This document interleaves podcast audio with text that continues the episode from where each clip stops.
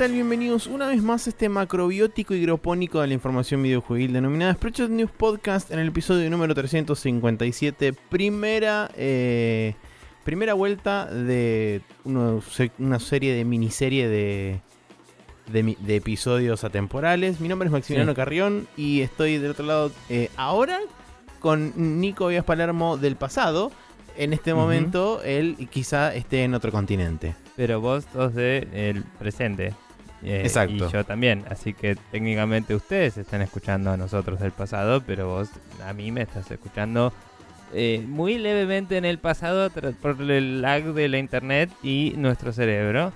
eh, pero nada más por eso. Estamos instantáneamente comunicados. Pero técnicamente estoy con el Nico del pasado. Sí, pero no más de lo normal es lo que quiero decir para vos. sí, es solo verdad. para eso. el resto. Pero bueno, sí, estaría en otro continente o muerto a esta altura. Ese es una- dos Eso siempre es el mismo disclaimer. Eh, sí. Eh, nada, por ahí el avión eh, explota, por ahí cosas. Vamos a ver qué pasa. Em, por ahí, no sé, tomo agua no potable y me muero. Eh, no dijimos todavía dónde voy, lo voy a decir cuando vuelva, si vuelvo. Em, Ok, pero, claramente cuando vuelvas, yo lo primero que te voy a preguntar es si hiciste el chiste que está íntimamente asociado con ese lugar. eh, es el plan. pero bueno. Bien. Eh, nada, sí, viaje de laburo, etcétera. Así que vamos a hablar de jueguitos y de tema de discusión y mandarle saludos a todos porque no sabemos nada de quién nos comentó qué, como siempre. Así que si te parece, ya mismo le digo a la gente cómo puede comentarnos y le damos átomos. Me parece Eh. una idea fantástica. Perfecto, si quieren dejarnos comentarios, sugerir temas de discusión, no como este que lo agarramos nosotros, pero como otros que podríamos estar tranquilamente discutiendo em, en este momento o en capítulos similares, eh, pueden mandarnos mails a spreadshotnews.gmail.com Pueden también mandarnos eh, preguntas al, eh, al coso de preguntas, este, el form Google de Google Forms. Eh, que está piñado en Twitter o está en contactas en Facebook. También por ahora, en este momento de grabación, está en sprechonews.com barra preguntas.html. Que quizás ya lo resolví para el momento en el que sale esto. Así que no sé. Pero bueno, es lo que hay. Prueben las Em, dos. Si una les tira error, la otra funciona. eh, o no, y explotó todo también. Exacto. Em, bien. Pero bueno, también tenemos nuestro Twitter en arroba News. eh, y por último, pueden directamente comentar sobre los capítulos en facebook.com barra News. eh, y a veces ahí también nos, nos elaboran sobre los temas que discutimos y surgen otros temas de conversación extrapolados, ¿no? Secuelas, quizás. Eh, Así así que es. nada, esos son los, los, los medios de comunicación que tienen para sugerirnos, para comentarnos qué opinan y para contarnos eh, sus opiniones sobre lo que estamos hablando acá. Así que todo es bienvenido. Correcto. Bueno, ahora sí entonces vamos a pasar a lo que nos compete, como siempre, que es qué estuvimos jugando durante esta última semana.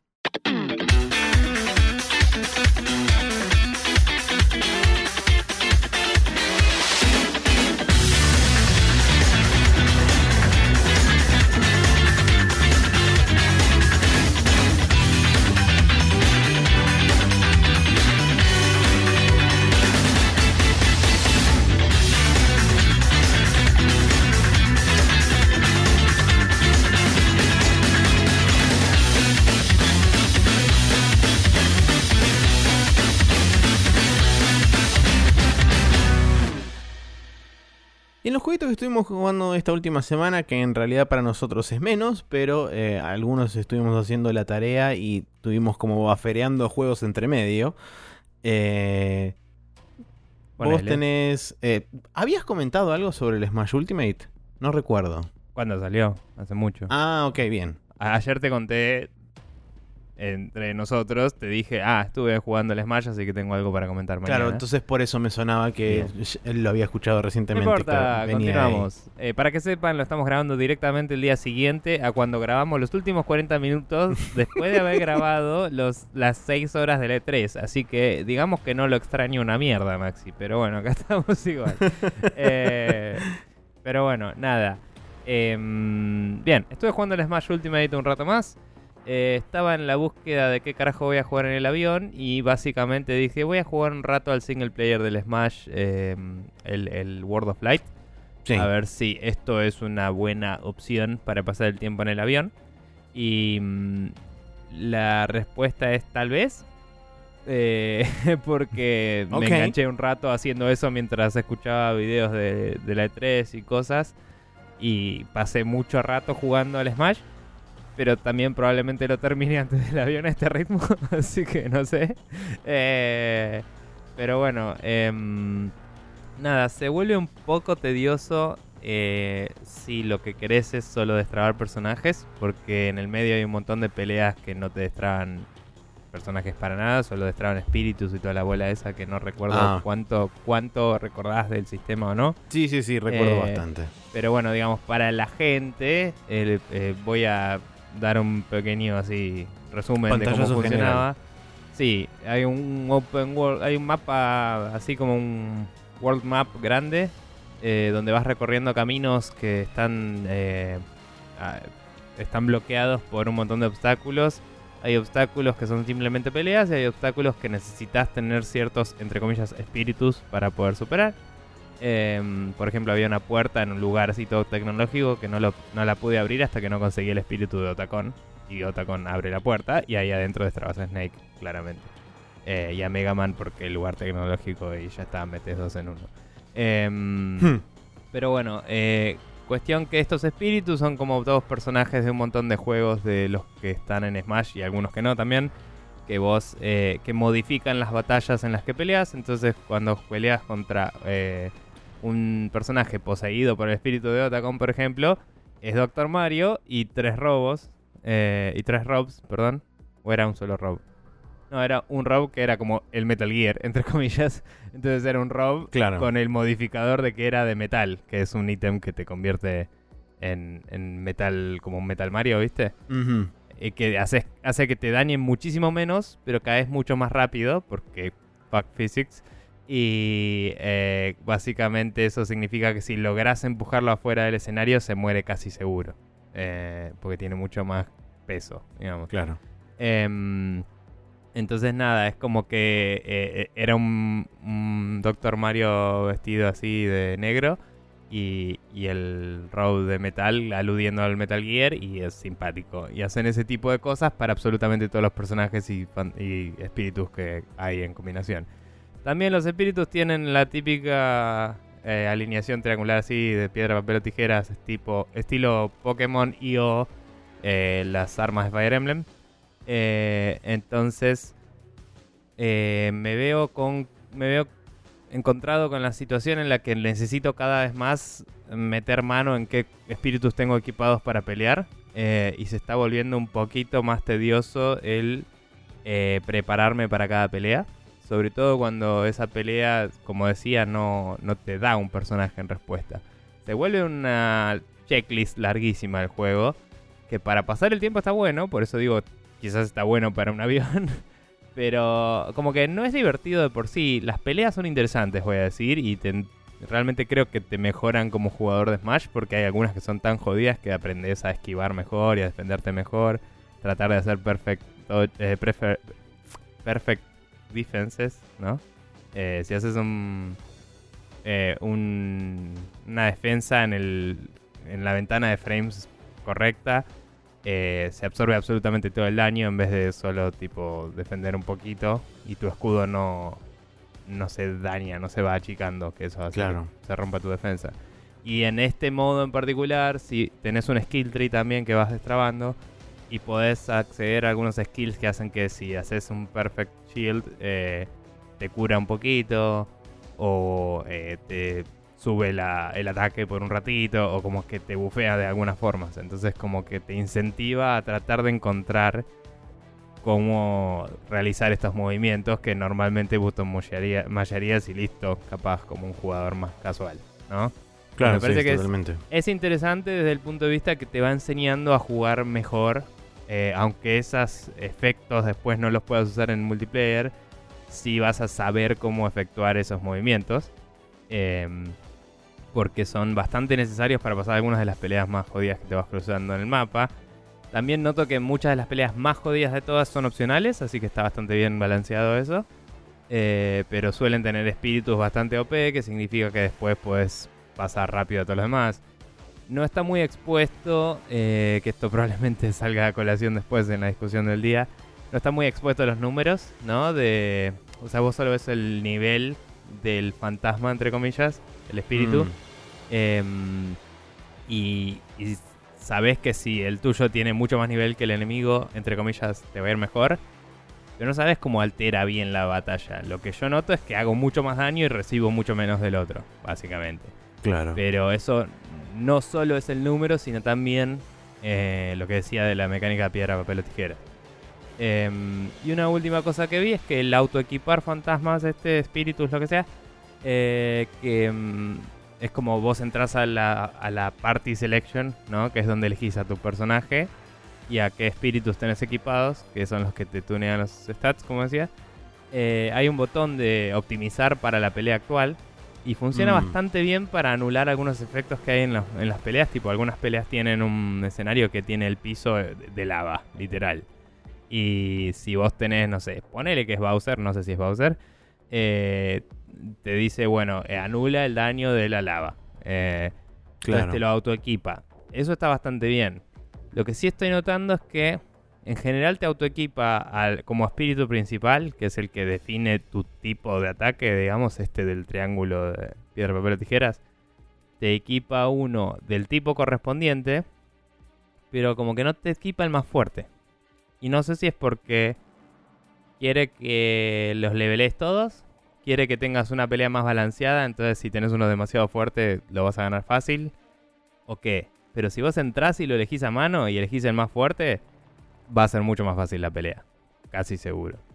Eh, hay muy pocas veces que eh, la habilidad del espíritu principal puede realmente beneficiarte más. O sea, el- el- si tiene un, un skill adicional, digo, puede beneficiarte más que el número de poder mm, base que tiene. Mm. Eh, porque la mayoría de las cosas que necesitas para anular eh, estados del nivel o de la pelea están en los espíritus secundarios, que son más como eh, buffs en vez de ser simplemente eh, stats crudos. Eh, pero bueno, nada, me pareció raro eso, como que supongo que el juego trata de incentivar a que vayas leveleando todos, pero es como que le das mucho, mucho al botón de equiparme automáticamente y va rotando entre un montón del tipo correspondiente, pero de un nivel parecido al del oponente. Y vos te fijás y claramente tenés de nivel más alto, o sea, no es que está tirando un random entre todos, ¿me entendés? Entre todos los que tengan el mismo o más nivel que el enemigo. Está tirando un random entre los que están cerca de él. Y eso me pareció loco. Em, y que no haya una opción para tunear ese algoritmo, ponele. Eh, pero bueno, nada, estuve avanzando bastante, destrabé varios personajes más. Eh, hay personajes que por ahí jugando el Smash clásico ya había destrabado, o sea, ya los podía jugar en multiplayer. Pero acá estuve desbloqueando algunos de esos y otros nuevos que no me había topado todavía jugando el Smash tradicional. Em, tengo entendido que de ambas formas se pueden desbloquear todos, pero eh, lo que tiene el World of Light es que vos podés en el mapa ver que hay un icono que es un personaje, no sabes quién es, pero podés dirigirte hacia ahí y a propósito disparar una pelea para desbloquear un personaje, digamos. O sea, ese tipo de pelea te garantiza desbloquear un personaje Claro. del roster. Ok. Claro, y esa pelea, por cierto, no tiene ningún espíritu loco. Ningún o sea, es modificador ni nada. Es un ganarle. smash directo de uno versus uno. O sea, tiene un power level el chabón que vos tenés que machear con tus espíritus por ahí. Pero no tiene ningún efecto loco la pelea. Es una pelea eh, Final Destination. Y vos tenés ventajas porque vos sí tenés tus espíritus. Así que eso es como para garantizar que tengas las chances de desbloquearlo, digamos. Em, pero lo que digo es, lo que tiene de bueno este modo es que vos lo ves en el mapa y decís, uy, voy para allá. Y como que te da un sentido de progresión ir y desbloquear un personaje. Y, eso está bueno. Mientras que jugar es más regular, eh, te tira un contrincante random cada vez que ganás y uno cada N tiempo. Y es como más aleatorio. Y Mm. aunque no sabes con certeza en el World of Light qué personaje va a estar dónde, si ves la pista de carreras vas a decir, bueno, acá va a estar eh, Captain Falcon, claramente. Y si ves el lugar de tecnología donde tenés que, tenés que abrir con otacón, es como, bueno, me estoy acercando a ese Snake. Y hay como un poco más de eh, modo aventura ahí, ¿no? Un poco más eh, de exploración y de un- una trama sugerida por el world building, digamos, que mm, lo hace un poquito más interesante el proceso de destrabar estos personajes. Así que nada, ya tengo a Simon eh, destrabado en ese modo historia. También tengo a Mega Man, como dije, a Snake. Y destrabé como 4 o 5 más, pero con eso yo ya estoy. Así que eh, nada. Y en el multiplayer el otro día había jugado con amigos también, por cierto, creo que lo mencioné al pasar. Y, mm, eh, y ahí destrabé algunos más también, porque cada vez que terminábamos una- un set de peleas, por ahí saltaba otro. eh, porque el juego es como que si jugaste 10 minutos, te, te tira un personaje. Así, para que le pelees. Em, así que quizás la forma más rápida de, de, de destrabar a todos es simplemente grindear jugando el juego normal. ¿Viste? Em, como eh, peleas normales a lo Claro, loco sí, sí, sí. y listo. Eh, pero bueno, nada, y, y como que estuve destrabando más personajes y ahora tendré un roster de, no sé, 30 y pico, supongo, para elegir. De los 90, que no sé, son eh, 70 y varios hoy, 78 Sí, creo. o sea, si contás, creo que todos los del DLC son como 74, unos 75 por ahí. Creo, creo que con los del DLC eran 76 o 78. Eh, no me acuerdo. Em, porque estaba, eran como 74 en el juego base, creo. Más el Piranha Plant. Que ese lo tengo por hacer el pre-order. Y después agregaron a Joker y a. Y ahora los dos que anunciaron, así que. Que sí es el héroe de Dragon Quest y Banjo Kazooie. Faltaría técnicamente uno más del batch de 4. El Fighter Pack este eran 4 o 5. Ah, ahora me entró la duda, no me acuerdo. A mí me sonaba 5, no sé. No importa. El punto es que son muchos. Son un montón. Eh, 70 y pico. Y van a Vos tender tenés hacia 80. Alrededor de la mitad. Eh, ponele. De los que tengo yo hoy sin comprar el pack, sí. Em, así que nada, estoy. Estoy metiéndole pilas al Smash. Eh, como dije, la búsqueda de, de qué voy a jugar en el avión continúa. Porque no creo que sea únicamente esto. Eh, pero bueno, ayer vi que está en oferta el Final Fantasy VII y fue "Mm". pero nada, vamos a ver. Em, nada, en eso ando últimamente. Bueno, Maxi? Yo debido al anuncio del Darksiders Genesis me hypeé la vida solo y me compré el Darksiders 3. Porque eventualmente lo iba a terminar jugando, entonces dije, ¿por qué dejar para mañana lo que puedo hacer hoy? Y me lo compré. Está bien. Em, seguramente eh, la experiencia sea un poco diferente para la gente que lo haya jugado originalmente porque eh, Gunfire Games después de un tiempo de haber salido el juego sacó un parche que cambió varias cosas e incluso le agregó otra modalidad de juego, o sea, otro estilo de combate directamente al juego. Y esto se refleja cuando vos elegís New Game, te pregunta primero la dificultad y después te pregunta qué estilo de gameplay querés. Te da dos, dos opciones, uno es default y el otro es classic. El default hace referencia justamente al que venía por defecto dentro de Darksiders 3, que era, tengo entendido, más similar a Dark Souls, más lento, más metódico, eh, que era una, una partida bastante radical de lo que eran, lo que venían siendo los, los sistemas de combate en los Darksiders anteriores.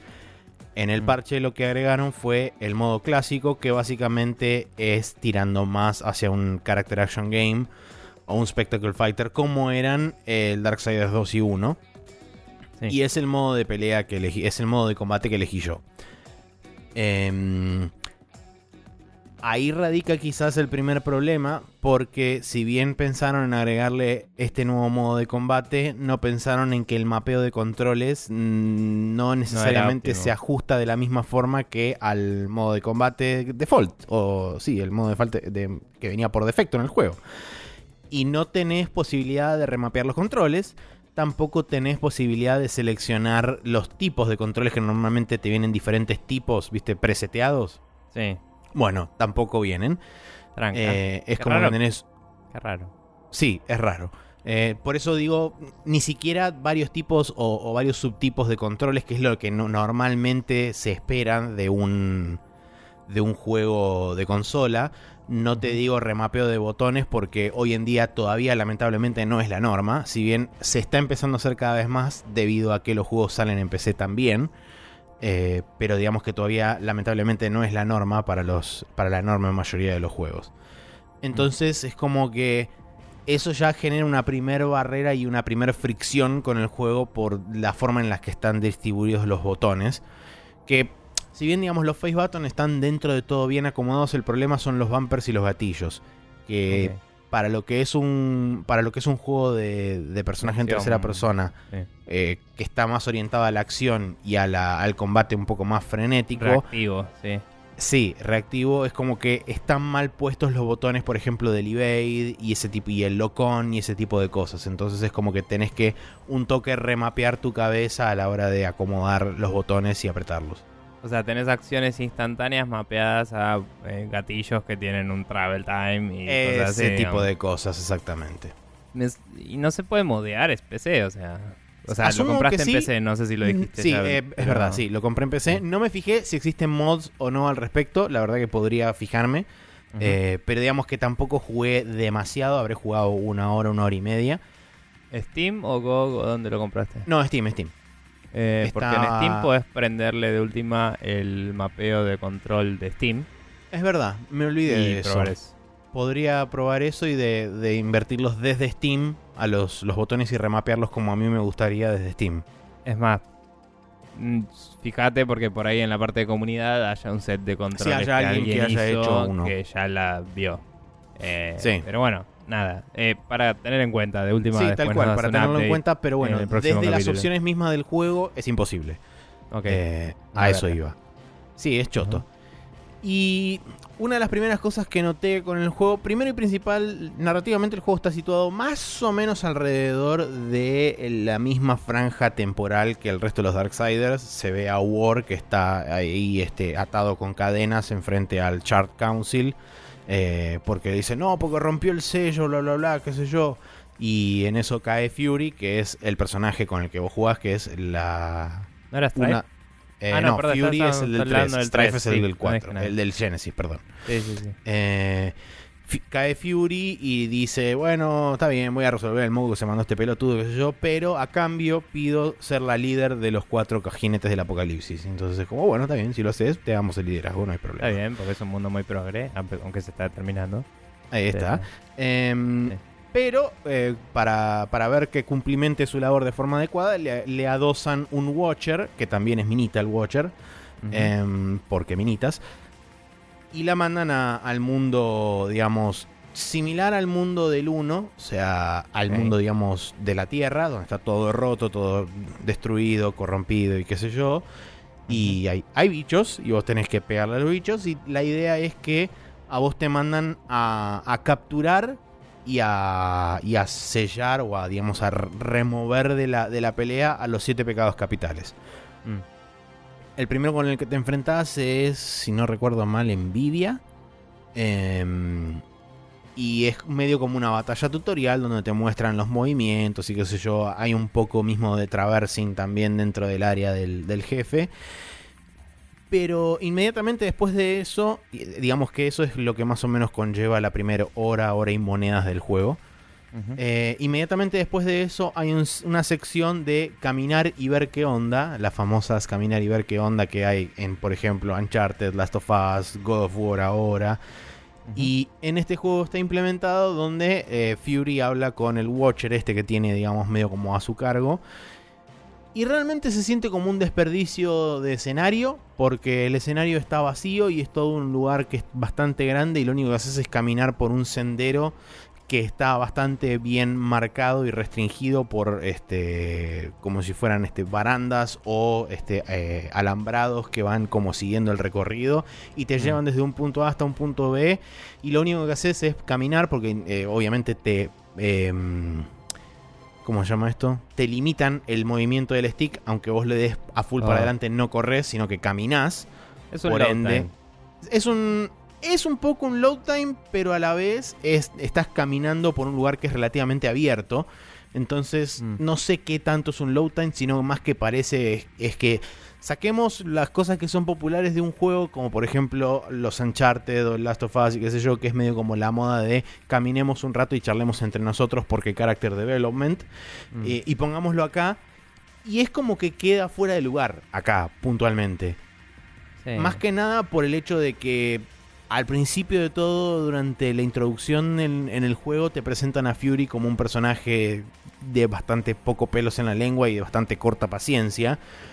Eh, entonces es como que ya inmediatamente, ni bien ni, ni bien inicias el juego, es como que ya entra en conflicto lo que te plantean en un principio con lo que te está mostrando el juego, que es a la mina hablando con otro personaje, intercambiando información y preguntándole sobre qué, bueno, el objetivo y bla, bla, bla, y qué sé yo, y es como... Pero hace 40 minutos me dijiste que la mina era una, era una cabeza de piedra que se mandaba primero y después preguntaba, y es como... Ya hay, hay algo que no cierra por lo menos desde, la, desde el planteo del personaje. Con respecto al, al, gameplay puntualmente, se siente bastante bien. Creo que hay un tema de... Bueno, quizás es un tema de controles justamente, pero me está costando un poco agarrarle la mano a lo que es el evade, sobre todo porque aparentemente es una de las herramientas principales para ejercer buena cantidad de daño a los enemigos, porque vos después del evade puedes apretar un botón y hacer un counter automáticamente que hace bastante daño. Mm. Eh, y me da la impresión de que esa es medio como la herramienta principal, por lo menos al principio del juego, para poder este, limpiar enemigos bastante rápido. Que si bien no te vienen en hordas de 500 millones, cuando te rodean 4 o 5 de diferentes ángulos, es como que se empieza a poner un poquito picante la cosa. Eh, pero mucho más, mucho más allá de eso no puedo comentar, porque como dije, lo jugué bastante poco. Eh, era más Sí. que nada que lo quería arrancar puntualmente para poder comentar algo hoy. Eh, pero digamos que me intriga lo suficiente, a pesar de estas, de estas cosas que generan un poco de fricción, me intriga lo suficiente como para seguir jugando e intentar ver a dónde va. Eh, porque, por ejemplo, por ahora, dentro de lo que es el menú, solamente tengo el, el látigo, que es, digamos, el arma principal, pero aparentemente hay dos o tres slots de armas o de cosas extra que no sé si serán efectivamente nuevas armas o si serán alguna modificación loca que tiene eh, para poder activar modos extra o whatever. Sí, em, la verdad que me pregunto si la parte de caminar, etcétera, más allá de que me decís que por ahí no cuadra mucho con el personaje, em, no tendría más sentido si el si uno se mantuviera con el gameplay más tirando a Dark Souls justamente de la otra opción. Ah, porque digo, el, Mm. el ritmo del juego sería más lento más allá de si de que el personaje sea hot-headed, no para Nintendo. Pero um, no sé. Sí, quizá, quizá puede ser eso que quizá también haga un poco más de ruido justamente porque el pacing del gameplay es más rápido. Entonces esa parte por ahí choca un poco más. Pero no me chocó tanto por eso, sino me chocó más por justamente el, el conflicto que genera entre la personalidad que te muestran al principio del juego y la personalidad que muestra en esa sección particular. Porque después cuando continúa el juego es también un poco como se vuelve a retrotraer a lo que mostraron al principio. La mina que no quiere demasiado escuchar al Watcher que le dice, por ejemplo, tené cuidado por ahí, que yo, y le dice, cállate la boca, yo sé por dónde ir. Este, y entonces es como que esa parte quedó medio como inconexa de todo. No sé si se repetirán después, más adelante, este tipo de secciones o si es simplemente esta que la pusieron como para tener una checkbox en un lugar diciendo, tiene un momento, caminamos y vemos qué onda. Eh, no lo sé No sé. lo sabré más adelante, pero como dije recién, tengo el suficiente, el suficiente interés y la suficiente curiosidad como para seguir jugándolo y, y ver a dónde me lleva. Principalmente porque el combate es genuinamente divertido, a pesar de que, eh, como dije, tengo que acostumbrarme y estoy medio como luchando con los controles, además de con el juego. Sí. Eh, una última cosa sobre todo esto del- de lo que decimos del, del caminar, etcétera. No tengo muy buena memoria al respecto, pero me parece que en el 1 había algunas partes así. Pero solían ser literalmente loadings careteados y se notaba. Y no sé si uno los controlaba o si iba caminando derecho. o algo. Eh, en algunas partes. Pero no bueno, recuerdo. Puede Eh, ser, pero realmente no no, los lo juego hace recuerdo. tanto que los volvería a jugar. Eh, tengo ganas de jugar al 3, pero digo, debería volver a jugar al 1, por lo menos. Eh, pues no me acuerdo un choto. El 2 me acuerdo que lindo gameplay, lo que sea, pero la historia era irrelevante y eras el caballero de la muerte y no entendías una mierda de cómo funcionaba el mundo de los muertos y era Sí. estúpido. Eh, pero tenía muy lindo motor y todo. Eh, las luces, todo estaba reservado en el 2. Eh, pero bueno, nada. Eh, igual es una linda franquicia y también quiero ver para dónde va, así que algún día de esto, cuando pueda, veré de probar el 3 también. Así es. Bueno, estuvimos jugando Darksiders 3, que yo lo estoy jugando para PC, pero también está disponible en Xbox One y Play 4. Y Nico estuvo jugando el Super Smash Bros. Ultimate para Nintendo Switch. Eh, antes de irnos a la main quest, donde vamos a charlar un rato sobre lo que comentaba antes Nico de ver la spreadsheet. eh, el martes 2 de julio sale la expansión del Final Fantasy XIV Shadowbringers para. Windows y PlayStation 4. El jueves 4 de julio sale Stranger Things 3 The Game para Windows, Switch, PlayStation 4 y Xbox One, que aparentemente es un beat'em up. No sabía que era un beat'em up. No sé porque es isométrico, pero bueno, capaz que es como. de- Sí. Sí. de Eh. Y el viernes 5 de julio tenemos el Attack on Titan 2 Final Battle para Windows, Switch, PlayStation 4 y Xbox One. Y el Sea of Solitude para Windows, PlayStation 4 y Xbox One. Bien. Bien, ahora sí, vamos a pasar, como dije, a la main quest donde vamos a charlar un rato sobre un artículo que sacamos de Gama Sutra.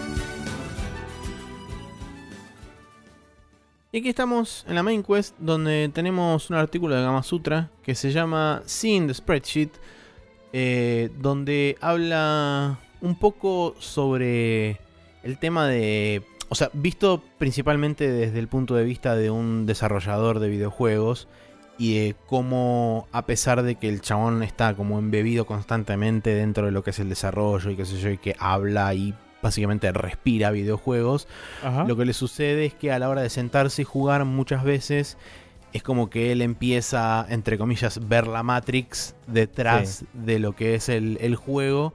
Y eso es como que le empieza a pesar y le empieza a restar eh, a la experiencia.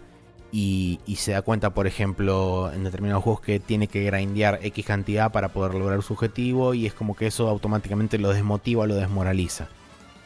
Sí. Es interesante porque plantea varios ejemplos de, de distintos juegos y cómo lo encaran. Y. mm, o sea, lo que él dice básicamente es que cuando él resuelve la ecuación en su cabeza y ya sabe lo que tiene que hacer, se aburre y deja los juegos, digamos. Como que ahí él lo plantea como ver el spreadsheet, la hoja de cálculo. Em, pero a la vez muestra que hay juegos que se apoyan mucho en la idea de mostrarte todos estos números, como es el Diablo 2, por ejemplo.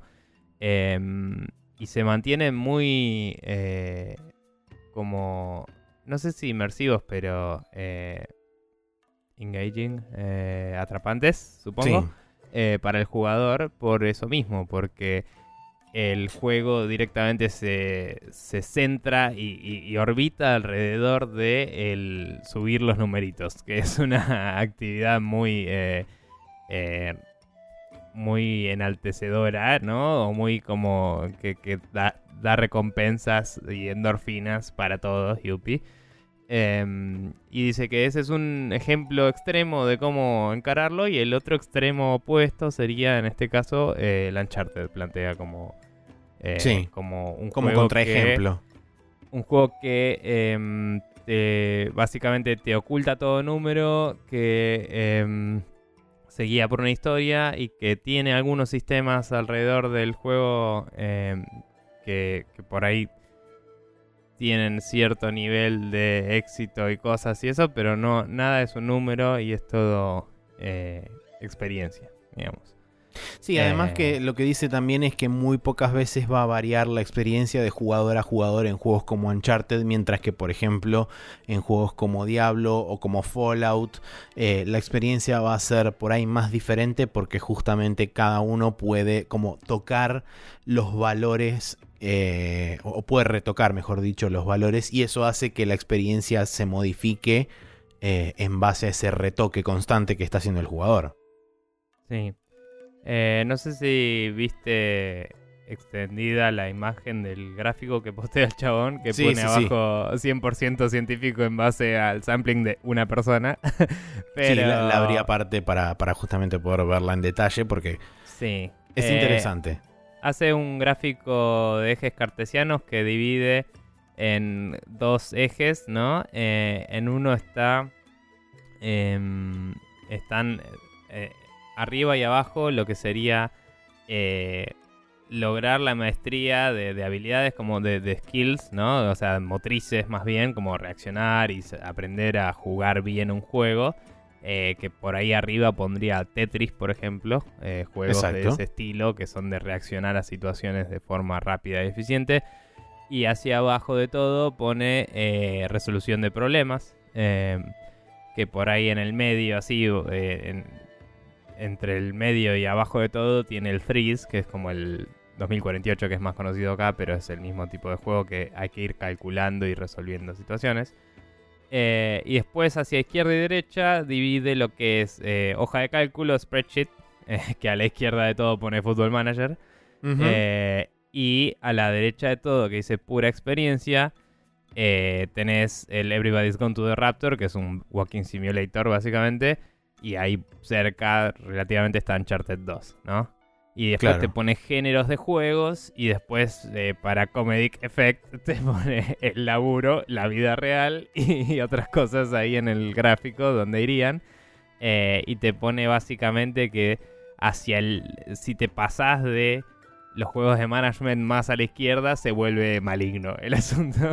Y sí, pone apuestas y, y cosas así de mierda, ¿no? Y, y políticas explotativas de loot boxes y cosas así.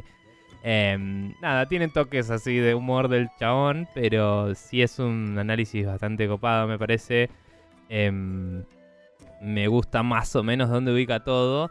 Y en el medio del grafo este, de- de- del gráfico este, abarcando un poco de los cuatro cuadrantes, tiene los RPGs. Eh. Hablando de qué tanto exponen sus mecánicas o no, eh, qué tanto se basan en la narrativa, cuánto hay, es de acción o cuánto es de, eh, por ahí, algo más tipo Final Fantasy que tenés que saber qué equiparte y qué castear en qué momento para resolver una situación, ¿no? Y me parece un análisis bastante certero de, de cómo englobarías esto en base a los conceptos que plantea. Em, no sé, es, es interesante verlo. Eh, a mí me pasa un poco, em, lo he mencionado varias veces, que compro juegos y eso para ver cómo están hechos. Y una vez que ya los jugué un rato y ya sé cómo están hechos, es como, bueno, ya está. o, pruebo algunos en el Game Pass o lo que sea y es como, listo, ya sé que es este juego y termino. No necesariamente es negativo, pero digo, eh, algunos juegos no me atrapan. Es como que llego a este punto que el tipo describe de ya sé cómo se extrapola esto hasta el final del juego o ad eternum o lo que sea. Y, y mi experiencia ya la tengo completa, digamos. Sí, justamente no sé. lo, que, lo que dice el chabón cerca del final es que muchas veces cuando el jugador eh, se hace la pregunta a sí mismo de no, no entiendo por qué me por qué me molesto en hacer algo en este juego y no logran por ahí a veces eh, e- eh, explicar bien la razón del por qué se sienten así, por qué digamos pierden o se desilusionan con, con un juego y pierden el interés. Muchas veces pasa porque a pesar de que no puedan este, decirlo o expresarlo, mm, lo En que su sucede es que inconscientemente están viendo la, la hoja de cálculo detrás. Claro, en su opinión va por ese lado. Eh, sí, es como que uno eh, gravitaría hacia ciertos ejes de este, de este gráfico cartesiano, ¿no? Eh, o esperaría que ciertos juegos caigan en ciertos cuadrantes. Y cuando esos juegos no están en el lugar donde uno los ubicaría en su percepción En de su las cuadrante cosas, interno. eh, esa disociación rompería la ilusión zarpado. que de hecho tiene bastante que ver con otra cosa que vamos a hablar en el próximo capítulo, em, que, que lo cita acá como, como fuente. Pero digo, es interesante. eh, él lo plantea eh, como algo hasta cierto punto negativo. Porque dice, cuando veo el spreadsheet me aburro y ya fue. Pero creo que hay cierto también cierta validez en decir, bueno, eh, como dije, ya sé lo que es este juego, listo. Y Sí, además hay gente, hay gente que justamente se siente atraída hacia justamente el tema de, de que hay, hay diseños y hay desarrolladores que eh, lo ponen casi a flor de piel a, a esta hoja de cálculos, como por ejemplo muchos juegos de, de Grand Strategy de Paradox, donde la- los mismos desarrolladores saben que parte del atractivo de esos juegos es que vos puedas tocar hasta los, va- los valores más mínimos y más este más desglosados posibles y que tenga 78 millones de, de páginas para cliquear y navegar y qué sé yo eh, y es como que parte de, de la gracia es esa Inclusive menciona que en esos casos es algo positivo esperar del jugador que aporte algo que no está contemplado por el juego, porque algunos de esos son juegos históricos que necesitan que vos sepas cómo funcionaron algunas situaciones de guerra Exacto. o quién, es, eh, quién era tal persona o lo que sea, para poder actuar de una forma más eh, involucrada y, y lograr una mejor resolución de la situación porque tenés información externa. Y dice que mientras que puede ser frustrante para algunos, para los que eso es llamativo, eh, es mucho más involucrado y, y- y- y inmersivo y, como relacionable, ¿no? Eh, Seguro. más- Además, otra de las cosas es que demanda muchísimo de parte del jugador, porque como vos bien decías, demanda de que la persona ya conozca sobre los hechos históricos en los que está basado el juego y Claro. conozca las figuras relevantes, conozca la maquinaria que se utiliza en caso de ser, por ejemplo, juegos de guerra y demás. Claro, pero haría, enaltece la, la recompensa también Seguro, de, seguro, seguro. de la actividad. Eso es interesante. También eh, el primer ejemplo en realidad que da, como habíamos dicho, era el Diablo 2 y lo contrapone no directamente con el Uncharted, que lo menciona después, sino con el, el coso, el Far Cry, el Far Cry 4 Sí. en particular. Eh, y eso también es una distinción interesante porque muestra que en el Diablo básicamente vos mirás y tenés todos los stats que modifica cada cosa. Eh, no lo menciona, pero llega un momento que uno jugando ese juego ya directamente si algo es de cierto color, eh, lo tirás a la mierda, ¿no? Es como, listo, esto no es ni dorado ni violeta, así que no me interesa un choto. Y lo tirás. Eh, o lo deshaces, lo descompones en materiales, lo que sea. Eh, y tenés todos los números ahí expuestos y sabés cómo modifica cada cosa y podés equipar y desequipar y modificar, etcétera. Mientras que en el en el cosa en el Far Cry, En el Far lo que dice es que todas las armas tienen barritas, digamos, que de progreso, digamos, o de, de sí, que representan un valor, eh, pero no directamente con un número, sino eh, gráficamente. Y vos, tus armas son consistentes siempre, nunca vas a tener una performance peor de la que tenés eh, y solo la puedes mejorar vos bajo tus propias acciones y no va a ser un ataque aleatorio como pasa en un RPG quizás, que es más como una tirada de dados, sino que acá es eh, el arma a pegar este daño siempre, no importa contra qué enemigo estoy, o sea, por ahí tiene defensa el otro, pero digo, yo ya sé cuánto confiar en mi arma y la única forma de hacer que esta arma funcione distinto es bajo mi propia interacción de atachearle algo o mejorarle algo. Eh, y hay otras abstracciones de tengo que cazar un tres tiburones para hacer un coso que me deja guardar más balas y es medio estúpido. Pero eh, la lógica del juego es eh, Esa abstracción funciona. Y, y claro, es, es una lógica consistente. Entonces el jugador se puede apoyar en eso. Y aunque no está viendo directamente los datos, está pudiendo jugar dentro de ese sistema también. Em, porque, como decimos, no ve los números, pero ve los resultados de sus acciones. Y dice que ambos son approaches válidos, o sea, ambos son eh, formas de encarar el problema. Sí, porque apelan Que- a públicos diferentes en cierta forma también. Sí, seguro. Eh, y, y puede ser atractivo para uno u otros. Eh, yo creo que hay algo que se pierde un poquito en la traducción, que me parece que a lo que él se refiere cuando dice ver el spreadsheet, obviamente no es solo ver los números, sino lo que decía, ¿no? De- Ya ver la solución al problema. Sí. Cuando no. Cuando esto- algo ya está tan eh, encasillado, que es como, bueno, lo que necesito acá para ganar es un número 5 en este cuadro. Es Hmm. como que yo ya gané para, para citar eh, políticos de nuestro país. Em, es como que ya sabes cuál es la solución y encontrarla eh, se vuelve trivial o, o deja de ser interesante, quizás. Sí, o quizás vos ya tenés, o sea, como dijiste, vos lo resolviste en tu cabeza, pero en el juego, para lograr esa solución tenés que recorrer todo un camino que lo único que Bien. hace es Sí. eh, embarrarte de la experiencia porque te está como eh, distrayendo o distanciando de justamente esa, esas endorfinas o ese placer de poder decir, lo solucioné, porque Sí. en tu cabeza ya lo resolviste. Sí, que es interesante porque hay gente que le gusta jugar al Diablo 2 o al Diablo 3 o al... eh, no sé por qué al Diablo 3, pero bueno, o al eh, Path of Exile con literalmente una build que creó gente y te dice en tal momento le lea esto y en este momento hace esto y a partir de tal nivel tenés que jugar de esta forma. Y me resulta loco ver eso. em, porque hasta cierto punto no es que contradiga esto que dice el chabón, sino que indica que hay gente que es la excepción a la regla, ¿no? Eh, que, que le gusta ver todo eso y realizarlo paso por paso de cualquier forma y Sí. sentir, sentirse óptimo, ¿no? Eh, Sí, sí, tal cual. pero eh, es interesante eso. Em, igualmente, por, por eso decía que hay como una pérdida ahí de la cosa, porque no es solo el ver los valores, sino el, el decidir que esos valores no te importan, el problema, ¿no? Mm. Eh, y, y hasta cierto punto eso puede pasarte también en un juego que te oculte todo, porque a veces puede ser frustrante no saber qué acciones estás haciendo influyen en el juego de qué forma.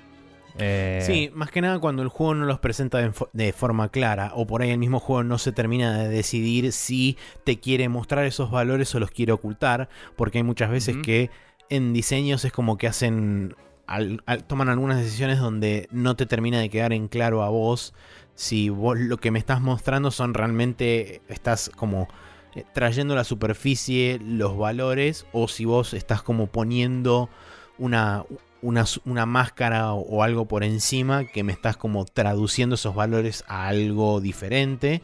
Y entonces lo que sucede es que muchas veces uno no le, a uno como jugador no le queda claro a la hora de intentar actuar sobre esos valores o sobre esos números. Primero, si los puedo o no modificar. Y segundo, si eso realmente ejerce algún cambio sobre el juego o si es simplemente placebo.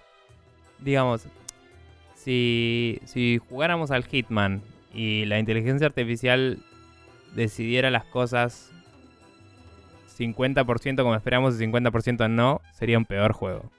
Sí. El Hitman es un juego que necesita que lo que yo hago tenga consecuencias muy claras y consistentes. Que a eso iba un poco el chabón con lo de las armas del, del Far Cry. Es como, está bien, no veo los números, pero siempre son lo que yo espero que sean. Tal cual. Eh, y es como, el Hitman es lo mismo. Vos sabés literalmente cómo explotar la inteligencia artificial después de un rato de experimentar. Vos te convertís en el puto amo del mundo. Y, y es la gracia de ese juego, ser una persona que tiene el control absoluto de la simulación y eh, pue- es capaz de romperla por donde quiera. Pero Em, incluso hasta llegar a ese punto vos tenés un camino relativamente lógico desde que vos te enfrentás por primera vez a la simulación hasta que llegas a ese punto porque las reacciones de la inteligencia artificial y los movimientos y todo lo demás se condicen con lo que uno con- tiene como experiencia de otros tipos de, de medios que han sido consumidos por cada uno de nosotros durante un tiempo durante el, el- el tiempo Sí. porque Inclusive juegos anteriores de Hitman, por ejemplo. Inclusive juegos anteriores de Hitman. Pero digo, por ejemplo, una persona que se enfrenta por primera vez a ya sea el Hitman 2 o el Hitman de 2016 y que nunca jugó un Hitman antes en su vida, tiene un marco de referencia mínimo por otro, otra- otros este, medios que haya consumido y sabe que, por ejemplo, si el tipo es un asesino y qué sé yo, y se infiltra y usa ot- otros disfraces y todo eso, es como que tiene una cierta expectativa de cómo puede llegar a funcionar eso y que mal que mal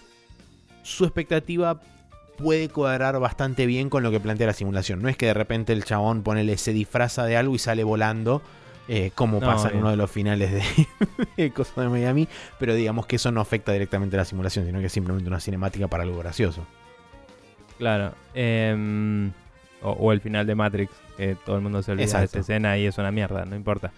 Eh, pero digamos, igualmente es como que también primero te sometes a una etapa de experimentación. Sí, porque obvio.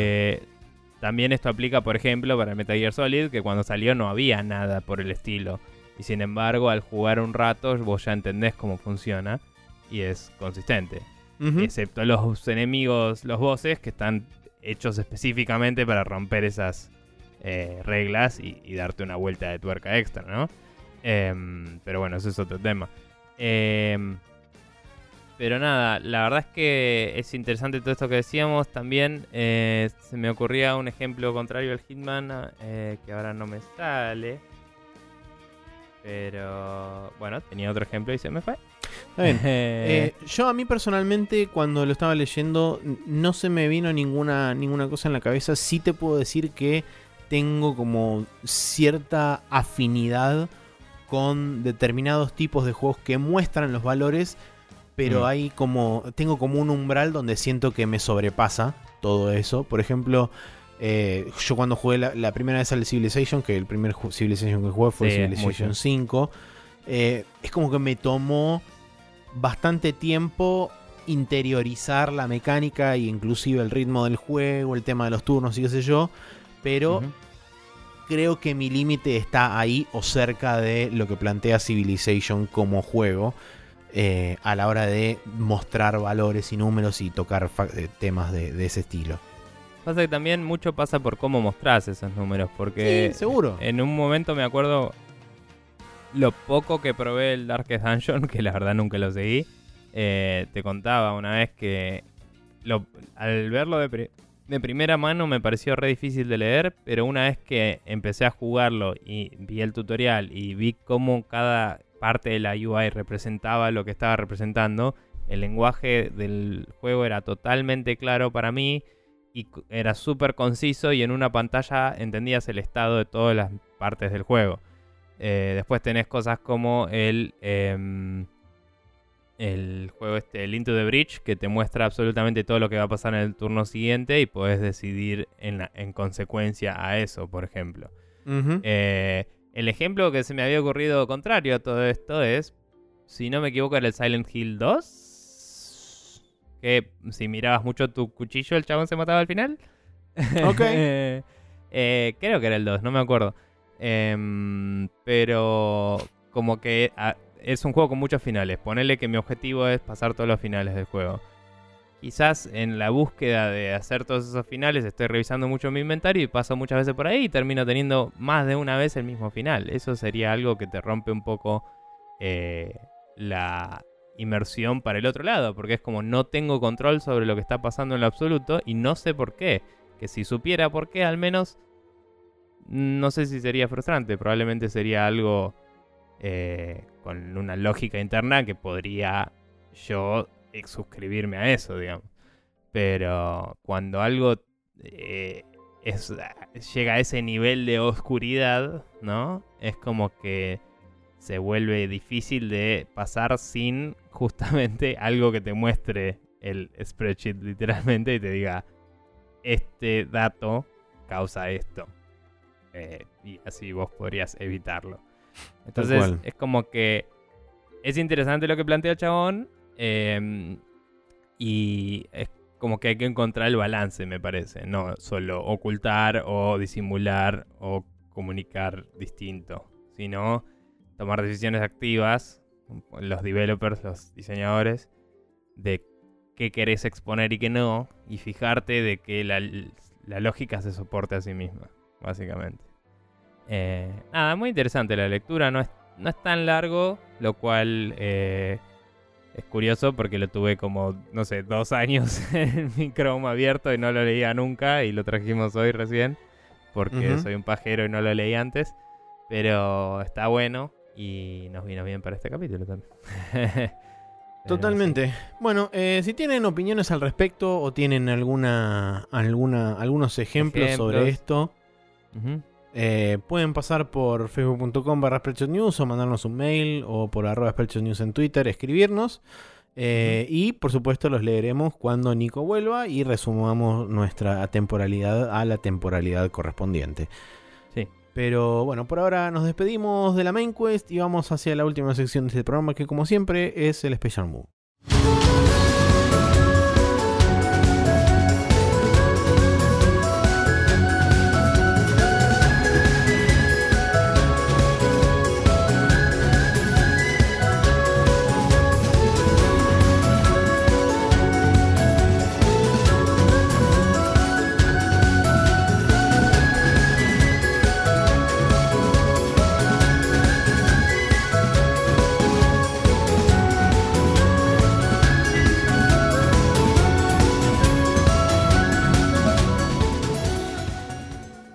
Aquí estamos en el Special Mood donde tenemos una recomendación por cada lado. Nico, contame qué onda esto del Corridor Crew.